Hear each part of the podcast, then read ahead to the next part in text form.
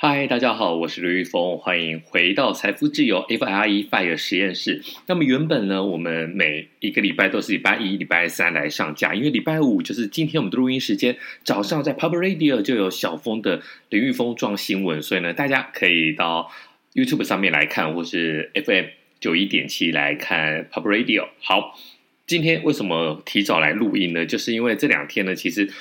美股的变动很大，那台股的变动也很大，所以呢，很多的朋友在问，我就想说，干脆我们就一次讲清楚好了。那么另外有一点呢，就是呃，我要再写一本书，那这一本书呢是亲子理财，那亲子理财的部分呢，你有什么想法？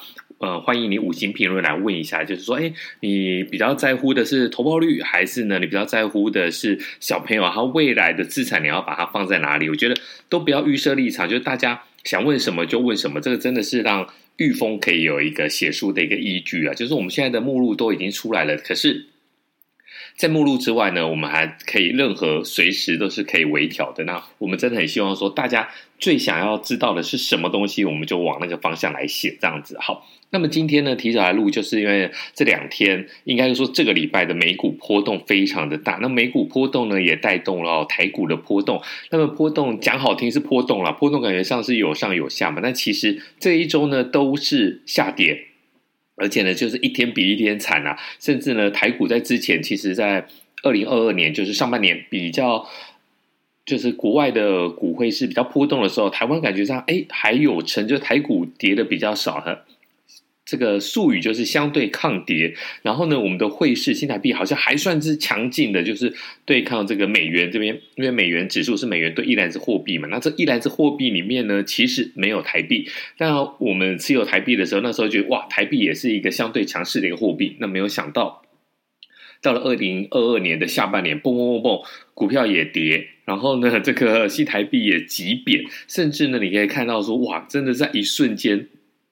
其实过去几年，你很少看到说新台币对美元会在一年之内贬到三块钱以上，但是今年今年就是贬给你看。所以呢，在这时候呢，其实我们就是简单的来跟大家爬梳一下你的台股、你的美股、你的汇市，还有你的债券该怎么样来处理。那第一个美股，呃，很多人都会觉得说，哎，美股是不是说这个时候呢要逢低再减一点货，或者是呢，我们先退出来看一下市场的波动。等到了，如果它真的碰到了底部以后那，碰到底部，然后再来看看说呢，要怎么来解决。那简单的来说啦，就是说你要去择时进出市场这件事情是很困难的。那么现在美股呢，在崩跌的情况，你。要不要进去买？我觉得应该看你的现金流，而不是说呢，美股什么时候要反弹。如果你问我什么时候要反弹，那玉峰在脸书上面就有一个置顶的文章，你可以看一下我的那个脸书，在那个 show note 里面应该有 财富自由实验室这个 show note 这个链接里面就我就有个置顶文章。我置顶文章其实我讲的蛮满的，我就说我认为二零二二年，如果你已经跌到七渊八素的话，你就暂时。呃，睡觉去，然后等到呢，等到二零二三年的时候呢，哎，一月一号你再来看一下，其实它的输赢不会太大，甚至我觉得二零二二年全年的机会，还有就是全年的报酬率呢是有机会翻正的。虽然呢，现在就觉得嗯，好像棒球打到第六局了，怎么还落后十几分的感觉？但是大家不用担心，如果你是做指数投资的话，比如说你买 VOO，当然是投资 SMP 相对应的指数。那如果你买 VOO，呃。S S P Y 跟 V O O 啊，这是相对于这 S S M P 五百指数。那你买 B T I，我觉得这都问题不大啦。甚至像我给自己小朋友买的是 B T，就等于是全全全球的一个市场指数，我觉得这个都问题不大。那账面上都赔钱，赔钱怎么办呢？其实以我来讲的话，在七月开始，我已经就是连续疯狂的加码了，大概。七到八月吧，大概是一个月的左右的一个时间。七到八月，我大概就加码了四万块的美元。那我自己的态度就是，我要是有钱，我就把它投入美股的市场里面。然后呢，这四万块里面的话，大部分都是 VOO 或是 SPY 或者是那个 VTI，对，或者是 VTI。那这个部分呢，其实我觉得这也不用太担心啦。台面上面看到的损失，你就是台面上的嘛，你。真的不用想说，哎，我现在要用到钱该怎么办？那另外来讲的话，债券，嗯，好，我们先简单的做一个美股的总结，就是如果个股的话，真的是没有人敢说得准啊。如果是指数的话，我觉得现在是一个好的一个进场点。但是呢，你要什么时候可以看到你的报酬率变正，那就要看看你的一个现金流的一个状况。如果呢，这些钱是你很快就要运用的话，我觉得，哎，这个你就要考虑一下。那如果这个钱像我一样，我买小朋友的 VT，我应该不打算拿出来，就是以后长大以后给他们去念大学，或者是我小女儿说，哎，以后这个钱我拿去买化妆品。呃，好吧，我们只能尊重他。所以美股的部分，指数就是勇敢的投入，你也不用去想说，哎，我这个先暂停一下。我觉得你要择时进出这件事情，相对来讲本身就是非常的困难。好，那再来讲新台币，我觉得新台币在我的脸书里面的话，其实大家长期有在观察，就会发现说，在二十八块的时候，我就叫大家买。那到二十七点五的时候呢，我真的就是忍不住了，这种这么便宜不买，你什么时候要买？所以呢，在二十八、二十七点五是也是疯狂大买。那么一路，因为我就是。越买越贵嘛，但是也没办法。那最主要就是说呢，我我的概念，如果有钱，那这个钱是闲钱，就是你短期内没有要用的钱，我就会把它投入市场。所以呢，在这个部分里面的话，我的汇率呢是一路慢慢买到快三十一块，但到三十一块呢，我真的就是先刹车一下，我就觉得，呜、哦，有一点一点点太贵了。那么。在过去，我认为说三十二块应该是一个指标。那很多人都说，哎，应该不会到三十二块吧？之前不是有在把它 hold 在三十一点七吗？其实我觉得那个，你去看一些外汇专家，然后你讲说，呃，这个几年前呢，它的一个低点是在三十一点七，我就觉得这个一点意义都没有。这个真的是，呃。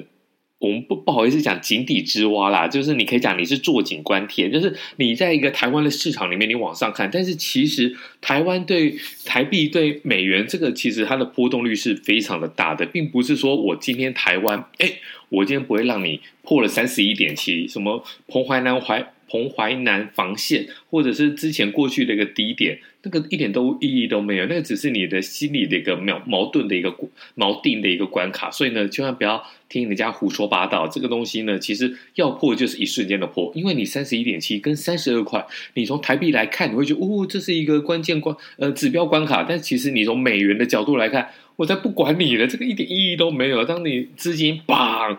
汇潮过来的时候，真的一下就崩破、冲破了！所以什么防线关卡那都是假的。新台币短期呢就会在弱势一段时间，而且呢。